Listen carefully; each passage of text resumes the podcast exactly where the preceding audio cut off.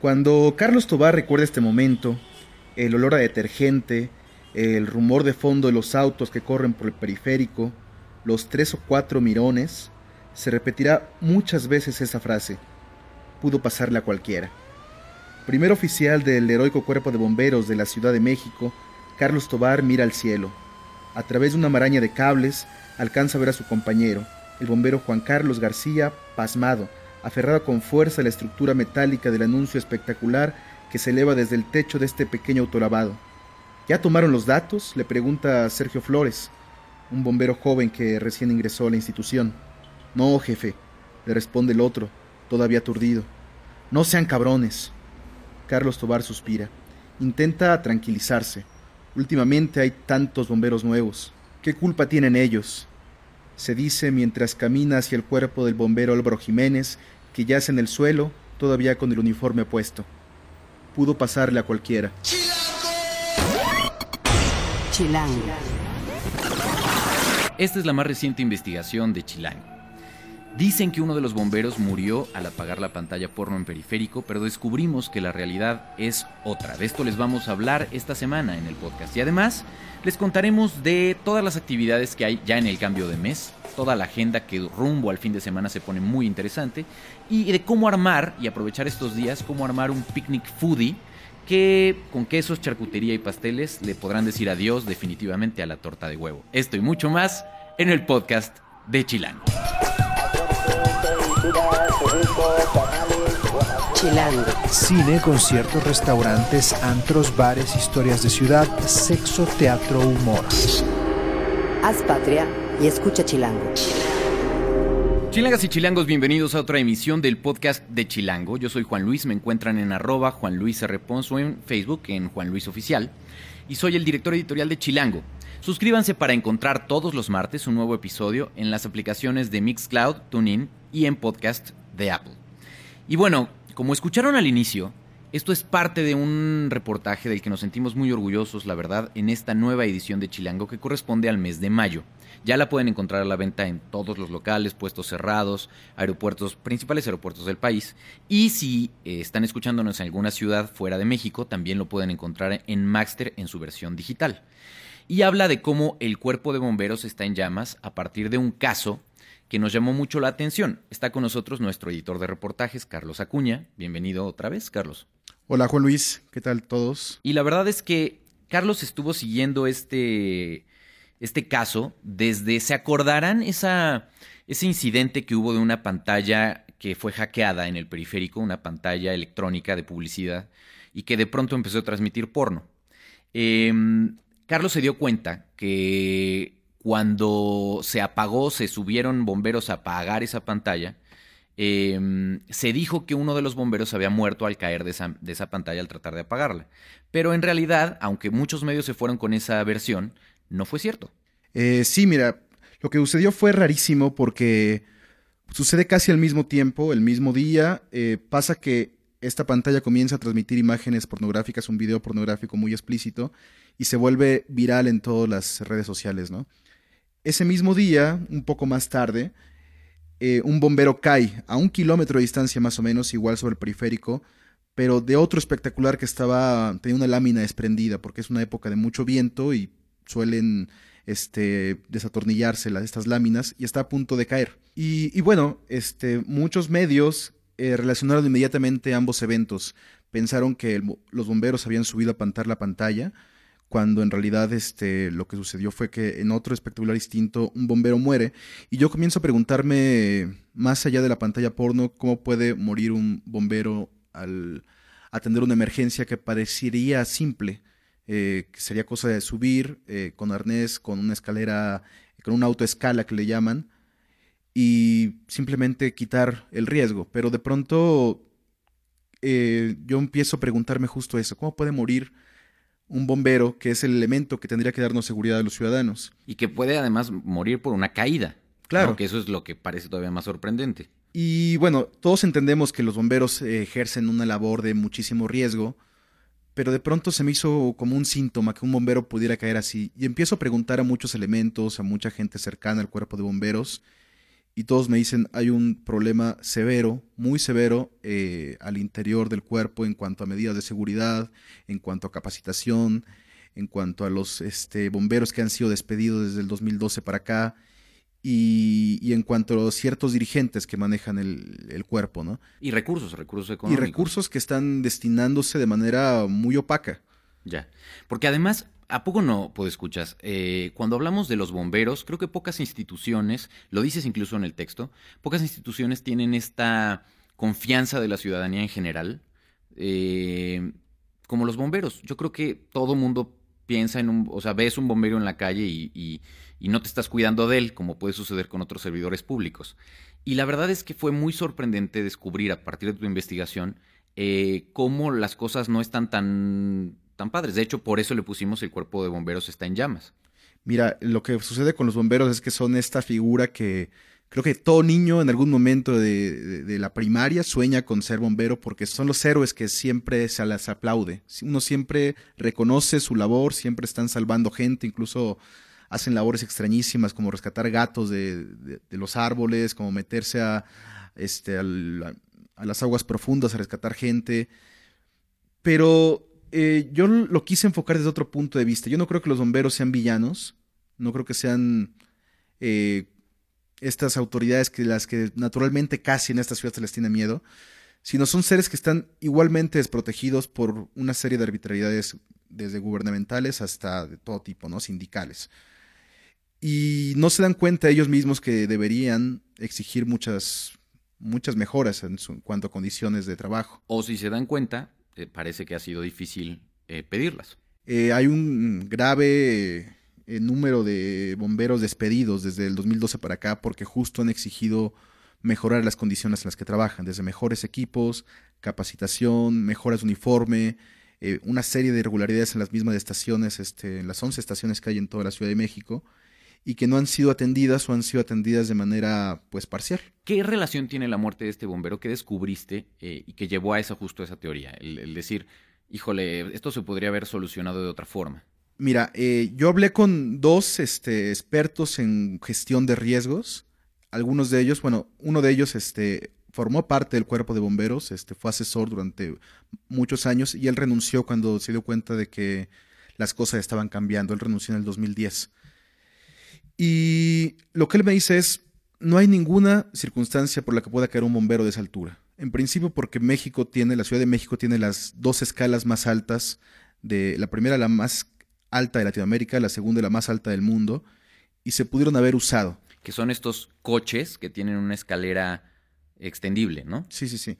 Y además, bueno, en caso, en el caso que no estuviera disponible porque hubiera otra emergencia, que es lo que argumenta el cuerpo, eh, pues hay arneses, hay, uno tendría que estar asegurado por dos vías, por dos líneas para no, que no sucediera esto. Y bueno, evidentemente ellos no me van a decir eh, fue una negligencia o fue un exceso de confianza. Eh, los bomberos que estuvieron con, con Álvaro Jiménez el momento de su caída me dicen que tendrían que hacer una maniobra en la que, tendrían que tenían que desengancharse del arnés para poder subir. Esto es bastante dudoso. Y, vaya, si son dos líneas de, vida, no tendrían por qué quitarse bajo ninguna circunstancia una de las dos. O sea, o, no quitárselas al mismo tiempo, es lo que quieres decir. No quitárselas al mismo tiempo, o sea, no al final te siempre tendrías que estar protegido. Eh, pero además de eso me encuentro, esta es una negligencia o un caso de exceso de, confianza, pero hay una serie de casos más que se han acumulado a lo largo de, de los últimos años, en donde hay un alto eh, índice de camiones que chocan, por ejemplo, o camiones que se incendian, o fugas de gas que no han podido ser contenidas. Y vaya, o sea, es como uno ve la Academia de Bomberos, una, una institución un poquito, bastante precaria más bien, y no hay capacitaciones extra que puedan este, estar los bomberos, no se les permite acceder a otro tipo de capacitaciones, no se les obliga tampoco y estamos ante un cuerpo que parece que está siendo, pues, poco a poco desvalijado, ¿no? Y, a la vez con, hace lo que puede con lo que tiene. Sí, o sea, yo, yo insisto en que los bomberos rasos, pese a muchas eh, irregularidades que hay al interior del cuerpo, son verdaderos héroes porque están haciendo justo el trabajo que nadie quiere hacer eh, con muy poco, con muy pocos recursos, con muchas eh, circunstancias en contra y ahí está, ¿no? Pero sin embargo son víctimas de pues de decisiones que no pueden tomar ellos en las que no pueden participar. A mí me sorprendió mucho, eh, pues bueno, la información que vas documentando, ¿no? De, de, eh, que mucho fue hecho a partir de petición de información que es, que es pública, que son, es, al final es dinero que sale de los impuestos de los chilangos. Y, y también las fotografías que tomaron eh, nuestro editor de fotografía, Edgar Durán, de las instalaciones. ¿Qué te sorprendió más ¿Qué te movió más cuando justamente visitaron la estación? Mira, eh, me sorprendió mucho ver los uniformes colgados, muchos en, estado ya de bastante mal gasto, que no han sido renovados. Este, condiciones muy precarias en cuanto a dormitorios, en cuanto a baños, en cuanto a... Eh, en general, ¿no? Y me sorprendió el contraste con los, eh, los camiones, que muchos son nuevos, son este, camiones relucientes que re recibieron el año pasado, gigantescos. Y me sorprende como que se invierta tanto en vehículos, que son, digamos, la parte más visible al, al ciudadano, y se descuide tanto eh, la inversión en la capacitación de los, de los eh, bomberos rasos o, o de los mismos uniformes, ¿no? Me sorprende mucho ese contraste, que si hay un gasto a veces desmedido en, en cuanto a vehículos y que se descuide todo lo demás, ¿no? Um, la investigación fue señalando poco a poco a una persona con la que incluso platicaste tú, eh, dando las dos versiones del caso. ¿Cómo es esto y cuál es el problema en este caso? Mira, es el líder del sindicato del Cuerpo de Bomberos, Ismael Figueroa. Él ha sido señalado desde hace años este, como uno de los principales responsables de esta crisis. Eh, básicamente, eh, cuando alguien se opone a sus decisiones o cuestiona su liderazgo, se le despide o se le mueve a un sitio, eh, a, una, a, un puesto donde ya no puede hacer nada, ya no puede operar como bombero. Hay un número de excesivo de, de, elementos despedidos, alrededor de entre 200 y 300. ¿Desde hace cuánto? Desde el 2012 para acá. Y además hay acusaciones de, por ejemplo, este hombre también es eh, diputado en la Asamblea Legislativa, es el único diputado independiente. Y hay acusaciones de que obligó al cuerpo de bomberos, a todos los elementos, a salir a las calles con el uniforme puerto el uniforme puesto a recabar firmas. Cada bombero tenía que recabar 50 firmas para poder lograr la candidatura. Eh, muchos opusieron, muchos eh, filtraron este, esta información a la prensa y, y, además se acusa también de que de los bomberos que ha despedido eh, se están cobrando entre 50 mil y 200 mil pesos la plaza para ingresar al cuerpo. Eso quiere decir que cualquiera podría ser bombero, no solamente la corrupción que hay de por medio, sino que está entrando gente que no necesariamente tiene la vocación, que no necesariamente tiene eh, el deseo de ser bombero, sino que excede al cuerpo por el deseo de acceder a ciertas prestaciones, porque son prestaciones más o menos generosas, este, con un horario más o menos relajado, porque son tres días a la semana que trabajan nada más. Y Pero están en turno completo, supongo. Trabajan en turno completo, sí, 24 horas. Sencillo. Este, y parece que se está vendiendo el cuerpo de bomberos a, a, quien pueda pagarlo, ¿no? Se está vendiendo los puestos de los bomberos y todos los bomberos que se han despedido, muchos tienen más de 15 años de experiencia, 20 años de experiencia y son conocimiento, dado que no hay capacitación, conocimiento empírico que se está perdiendo por completo. ¿no? Tú hablaste de él con, tú hablaste de esto con él directamente. ¿Y qué te dijo? Eh, él dice que, que no le importa lo que opinen de él porque él llegó a meter orden al cuerpo de bomberos, a, a darles mejores sueldos y mejores prestaciones. Y, y, vaya, este, pese a todas las acusaciones, hay bomberos que han sido despedidos que no se le han podido reincorporar al cuerpo de bomberos, pese a que ya tienen juicios este, ganados en juntas de conciliación y arbitraje. Y este hombre hace un poco de oídos sordos, como que no, parece que no le afectan las críticas ni las publicaciones en prensa, ni las, ni las demandas, que ya tiene, tiene una serie de demandas en, en distintas instancias, investigaciones abiertas incluso, y bueno, sigue allí. Ya, al final lo que, lo que esto muestra es que al interior del cuerpo de bomberos el calor está alto. Eh, hay toda una lucha de poder, por lo que se entiende, entre sindicato, eh, los mandos medios, los mandos altos y, como dices tú, los, bomberos rasos que están haciendo lo que pueden. Eh, ¿Cuántas más o menos, eh, a nivel de cifras, cuántos llamados de emergencia tienen eh, por día o por semana los bomberos? Pues mira, tienen un aproximado de 150 emergencias al día, que van de todo tipo, desde incendios hasta panales de abejas, todo tipo de sucesos y siniestros. Ellos están siempre ahí, al pie del cañón. Y eso, pues la verdad es que hace que este tema sea súper importante, no solamente por la seguridad de los chilangos en una ciudad tan grande como esta, sino también porque pues es un cuerpo de servicio y de gente que los hay, por supuesto, y hay mucha gente que está en, en auténtica vocación de servicio, eh, arriesgando sus vidas. Entonces, lo único que supondríamos que es elemental es darles el equipo para poder cumplir con ese deber. Vamos a estar eh, dando seguimiento a esta información. Justo eh, la semana pasada me contabas que hay novedades al respecto y la seguiremos reporteando en chilango.com.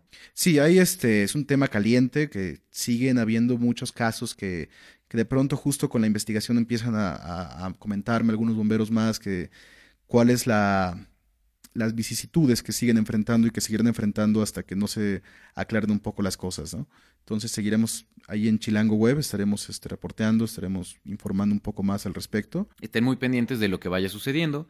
Eh, y para las familias de los bomberos, para la familia de este bombero en particular, eh, pues vaya un agradecimiento, la verdad, de todo el equipo de Chilango a la labor que hacen eh, con lo que tienen, insisto, eh, por una ciudad que pues realmente necesita un cuerpo a la altura del tamaño del reto y a la altura del tamaño de los habitantes. Carlos, muchas gracias. Lo pueden seguir en sus redes sociales que son Eh, S. Carlo en Twitter, ahí pueden encontrarme, respondo cualquier duda que tengan. Y bueno, ahí lo pueden seguir y si tienen más inform o si quieren saber más información sobre el tema y otros más, además acaba de ser su cumpleaños. Acaba de ser mi cumpleaños la semana pasada, entonces ahí recibo todavía felicitaciones todo el mes, todo el mes bien. de mayo. Gracias, Carlos. Chilango. Esto es Tercera Llamada. Tercera Llamada. Comenzamos. Si pasa en la ciudad, está en Chilango. Llegó mayo por fin y tenemos muchas actividades a lo largo del mes, empezando el martes con el dueto neoyorquino Fantogram que se presenta en el Plaza Condesa a las 9 de la noche. Después les recomendamos lanzarse a Tres Mujeres o Despertando de mi sueño bosnio, que es la ópera prima del mexicano Sergio Flores. La van a poder ver en el CCU Tlatelolco eh, el martes a las 4 y a las 6 de la tarde. Después está el miércoles como plan para ese día. Nosotros les estamos proponiendo que chequen la exposición de Flor Garduño, Recuerdos del Presente, en la Galería Patricia Conde. El fotógrafo mexicano Osvaldo Ruiz monta en el centro de la imagen Welcome to Paradise. Eh, lo pueden ver gratis de, eh, de las 10 de la mañana a las 7 de la noche. El jueves es la primera de las dos fechas de enjambre en el Metropolitan. El concierto del jueves es a las 8.30. Y después, 10 siempre juntos hace un tributo a Mecano en Boalá Acoustic a las 9.30 de la noche. El viernes. eh, el viernes va a ser un día muy interesante, bastante movido, porque se estrena en Cine Abril y El Mundo Extraordinario y en Netflix la segunda temporada de Sense8, pero también se estrena el nuevo disco de Café Tacuba, que se llama J Baby, y que el sábado y el domingo eh, se va a dar a conocer eh, con el arranque de la gira formalmente en un espacio mucho más íntimo que es el Plaza Condesa. Entonces, para la gente que son, eh, que como yo somos muy fans de los Tacubos, creo que vale la pena verlo en un espacio en el que lo van a poder escuchar muy bien. Y luego el viernes también está eh, un día de, de chelas, DJs a precio especial en el área Condesa a, las 9 de- a partir de las 9 de la noche. Ahí la entrada es de 250 pesos. Eh, ya entrando al fin de semana, podemos recomendarles, porque además traemos en la revista eh, una entrevista con Juan Villoro, eh, mientras nos dure el 20, que es el show literario musical teatral con él, literalmente es con él, inspirado en su libro Tiempo Transcurrido, que se presenta en el Teatro de la Ciudad, un experimento que suena muy interesante, y Bjork Digital que pueden ver el domingo. Justo me acaban de recomendar a un amigo que no me pierda esto de Bjork Digital. El precio es un poco alto, pero la verdad es que es un, un espectáculo que aparentemente eh, utiliza el asunto de la, realidad, de la realidad virtual de manera eh, impactante. Y me dicen que pues bien vale la pena el boleto. Vamos a ver. Y también está Vagabundo, hablando de justo realidad virtual. Eh, Vagabundo, ¿A dónde te llevará el viento? es el nombre completo. Una obra que se presenta en el Teatro Cultural Roberto Cantoral en Joco a las 12 del día. Y bueno, estos días, ya de mayo, han estado realmente muy agradables. Eh, no ha llovido tanto y es perfecto para un picnic. Está con nosotros Grisel Montejo, que es nuestra editora gráfica senior. Y mm, la verdad, a ver, Gris, cuando decimos picnic en la Ciudad de México, que, dime lo primero que te venga a la mente. Pasto. Pasto, puede ser globos, puede ser perritos alrededor, puede ser una cadena de esos de globos también con hilito. Claro. Eh, seguramente la torta de huevo. infantiles. ¿no? Eh, fiesta infantil, exacto. Los letreros que están pegados en los árboles que te llevan hacia donde está ese picnic o esa fiesta. Sillas en el mejor de los casos y si no, un mantelito en el piso. La abuelita que se sienta de lado, ¿no? Y que casi se cae. Claro, en su sillita. La abuelita siempre lleva su sillita. O, o, o sí, sentada con las piernas, las dos piernas del lado derecho para tapar la, la faldita. Y en fin, muchas cosas. eh, por ejemplo, sándwiches hechos en bol- eh, eh, eh, envueltos en, en mm, servilletas, pero metidos en la bolsa del pan bimbo. Esas cosas que los chilangos hacemos mucho. Pero en esta edición estamos proponiéndoles eh, un picnic foodie, ¿no? Que básicamente eh, pues está compuesto por quesos, charcutería y pasteles, con los que probablemente le van a poder decir adiós sin mucho remordimiento a la torta de huevo. A la torta de huevo y al sándwich con mucha mayonesa. Exacto. A ver, cuéntanos un poco qué propone y dónde además hacerlo. Bueno, esto de picnic surgió de una idea, se lo propusimos a la editora y nos gustó mucho el tema, por, sobre todo por el clima. Entonces ahorita podemos hacer gran uso del pasto y de las áreas verdes. Y pues en la revista tenemos varios lugares a donde ir a comprar cositas para que no, para que no sea el mismo sándwich de huevo o el sándwich con mucha mayonesa o Que no es tan mal. que es no está es mal, no los pero este, este podría ser inclusive un poco más romántico. No, Si- además, si, te mucho más quieres lucir con tu pareja, podrías ir a todos estos lugares que les recomendamos para salir un poco del, de- del esquema típico del picnic. Por ejemplo, cuando hablamos de estos lugares, además todos estos lugares pueden comprarse algo muy rico, muy bonito, que además pueden presumir en Instagram. Entonces no solamente pueden presumirle a la pareja, sino a todos sus amigos que no fueron invitados al picnic. Claro. Entonces, a ver, empecemos con, por ejemplo, este fin de semana me lancé a Catamundi. Porque pues somos muy fans, la verdad, en Chilango de Catamundi. Me Catamundi es compré- una joya. No, además de que la- el lugar es muy bonito, está en Polanquito. Y habían unas donas de, de azúcar glass con Con tocino. tocino. También hay de, Maple de matcha. tocino. Ajá. Increíbles. Sí, las donas son, son un win. Exacto. Estuvo súper, súper Si quieren bueno. llevar donas, pues también está padre llevar donas porque son muy fáciles de transportar. Y bueno, puedes comprar donas en Catamundi y hay de muchísimos sabores. Y creo que el ganador es el de miel de maple con tocino, con trocitos de tocino. Está increíble. Eh, la verdad es que muy, muy recomendable. Pero también, si les laten quesos, ¿a dónde los mandamos? Eh, para quesos, Galia es una nueva es una buena opción. Hay dos sucursales, una que está muy cerca de la Fuente de las Cibeles y la otra está en Álvaro Obregón. Muy bien. Eh, las dos están en la Roma. Sí, las dos están en la Roma, están muy cerca. Perfecto. Y ahí puedes encontrar tablas de quesos partiendo de 140 pesos, está como súper bien, o sea, obviamente como pequeñas muestras, y ellos te pueden hacer cualquier tipo de recomendación que tú quieras. Amo, amo, amo, amo los quesos verdaderamente.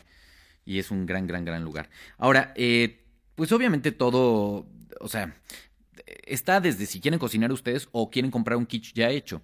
Me acuerdo perfecto que en alguna de las ediciones de 50 lugares para comer rico, eh, Cachito Mío fue un lugar que a, la- a nuestros lectores les gustó muchísimo y ahora lo retomamos con la opción justamente de, pues ahí pueden comprar quiches y tartas completas. Claro, sí.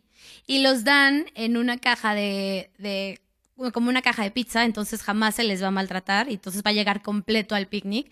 Completo salen 2.70 y por rebanada salen 40 pesos. Ya depende de ustedes cuánto quieran. Y en el completo, como cuántas personas comen. Como 6. Bien, bien, bien, son rebanadas más grandes. El que ven en la foto de la revista es el de tomate o también hay uno de espinacas que es El de increíble. espinacas no se le pueden perder, el de espinacas es delicioso. Ahora bien, También hay uno de tocino. a la hora del agua, por ejemplo, eh, estamos proponiéndoles también una opción muy hipster, creo yo, Bastante. que es botella, una botella de agua de casa del agua. En realidad, ¿se acuerdan? De esto se habló muchísimo, sobre si eran agua que, les, que le platican o lo que puede pasar con las moléculas de agua. Hay muchísimos videos al respecto de eso. Si les hablas bonito. Entonces, este lugar vende agua que está eh, que ionizada y tiene un proceso de triple filtración, una cosa así. Pero, mm, eh, ¿vale la pena comprar una botella de agua de este precio? A mí lo que me gusta mucho de Casa del Agua es que la botella es muy bonita, entonces obviamente con el precio te la puedes quedar. Y también está Mínimo. mínimo te quedas con la botella que es muy bonita y está serigrafiada y está, está muy coquetona. Y entonces, y el agua también la infusionan. Entonces, a mí la infusión de albahaca se me hace ganadora. Entonces, bueno, si estás pensando en que te vas a quedar con la botella y tienes una agüita de albahaca que está bastante bien, pues dices, bueno, está bien. Hay un lugar que están recomendando increíble de, de como, como panadería como tal, ¿no? Eh, Lo de las baguettes realmente es como ir a comprar la baguette, que es una baguette de muy buena calidad, y la opción que tienes es como acompañarlo con la charcutería de Catamundi o con los quesos de Galia.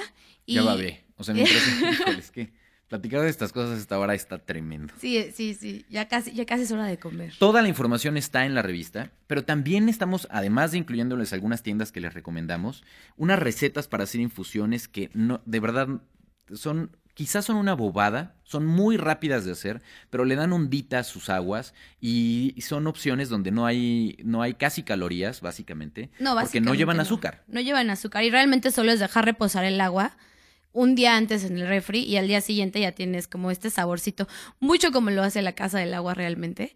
Pero esto ya es, les proponemos una, unas cinco mezclas para que ustedes puedan ser la estrella de las infusiones. Hay una bocina que están recomendando increíble con toda la ondita si es que quieren poner música.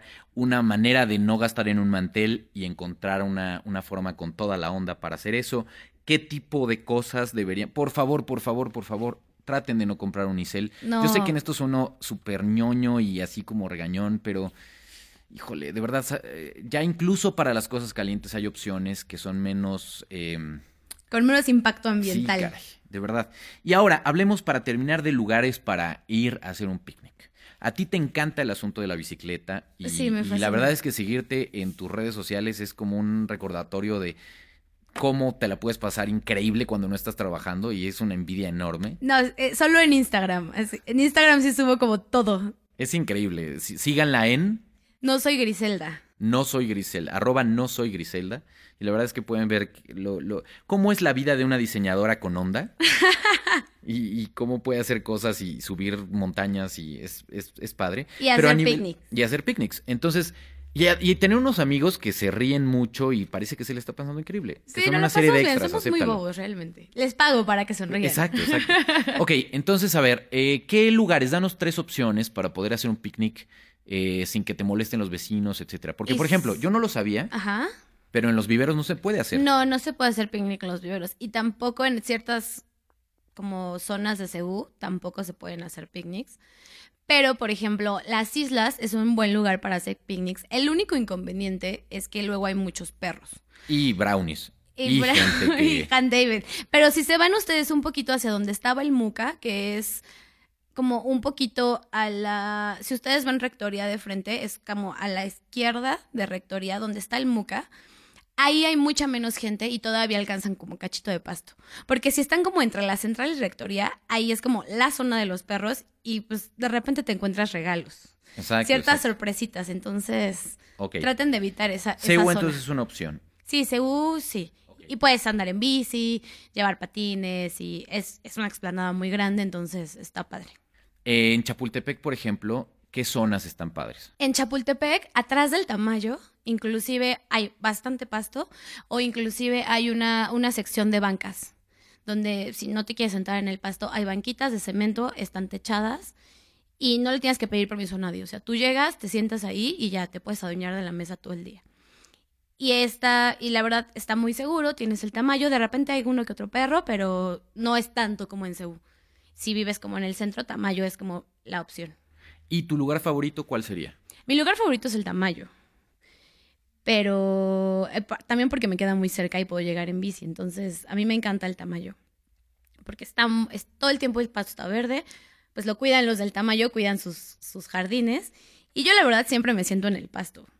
También les recomiendo mucho, si, si viven en estos edificios grandes que tienen áreas comunes con jardín y tal, eh, prueben hacer eso. O sea, un- eh, sobre todo si tienen chilanguitos o chilanguitas, la verdad es que les va a hacer como refrescante el tema de sentarse justamente en el pasto y de pronto bajar al área común a hacer un picnic dentro de tu propia casa. Claro, y siempre está la opción de llevar un balón, de llevar un- algún juego de mesa, algunas cartas, y el tiempo se te pasa de volada y es un es, es bonito. Hay que aprovechar los días mientras no esté lloviendo tanto. Estas semanas la verdad es que nos han tratado muy bien y los días han estado hermosos. Gris, muchísimas gracias. A ti, gracias. ¿Y por qué no nos despedimos? ¿A ti te gusta Café Tacuba? Sí, aunque debo de admitir que los últimos discos no me han gustado tanto, pero los primeros, sí, soy muy fan de los primeros discos. La verdad es que esto que están empezando a escuchar es que no, que no, así se llama, y es el último sencillo que han estado soltando. Ya ven que desde hace varios meses han estado como soltando pequeños adelantos. Y esta semana finalmente ya se va a conocer cómo queda el álbum eh, J Baby completo. Y algunos afortunados van a poder escucharlos en vivo con estas, estas canciones. Irene Azuela, que es gran amiga y además es esposa de uno de ellos, ha estado subiendo en su historia de Instagram algunos ensayos de la banda, que están con todo dándole para, para arrancar formalmente esta gira nueva. Eh, y esto, que es una canción muy tranquililla, es parte de lo que seguramente va a quedar en, en- en este disco, que como les decía, se presenta el viernes y se eh, da a conocer formalmente ya en conciertos sábado y domingo en el Plaza. Les recuerdo de volada nuestras redes, en Twitter y en Instagram estamos como arroba chilango.com, en Facebook como chilango oficial, en YouTube como chilango y en Foursquare como chilango.com. Toda la conversación la ponemos por favor en el hashtag podcast chilango, donde los invitamos esta semana a que nos recomienden lugares para hacer picnic que sean seguros, que estén bonitos y que estén cómodos. Entonces ahí estaremos pendientes de sus recomendaciones. En la producción estuvo Rafa Met Rivera, en, el, en la asistencia de producción estuvo Alex López, el diseño de audios de Omar Morales. Hagan patria, aprovechen estos días soleados y escuchen Chilango.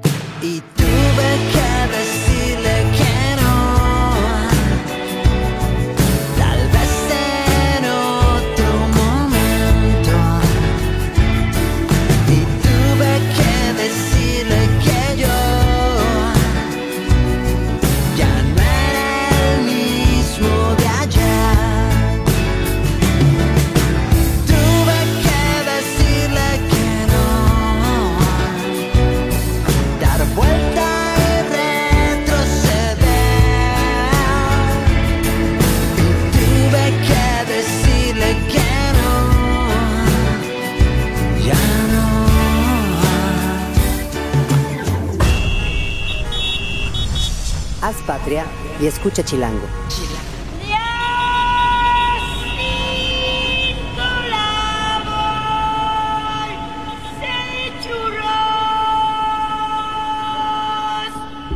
Derechos reservados, Chilango 2017.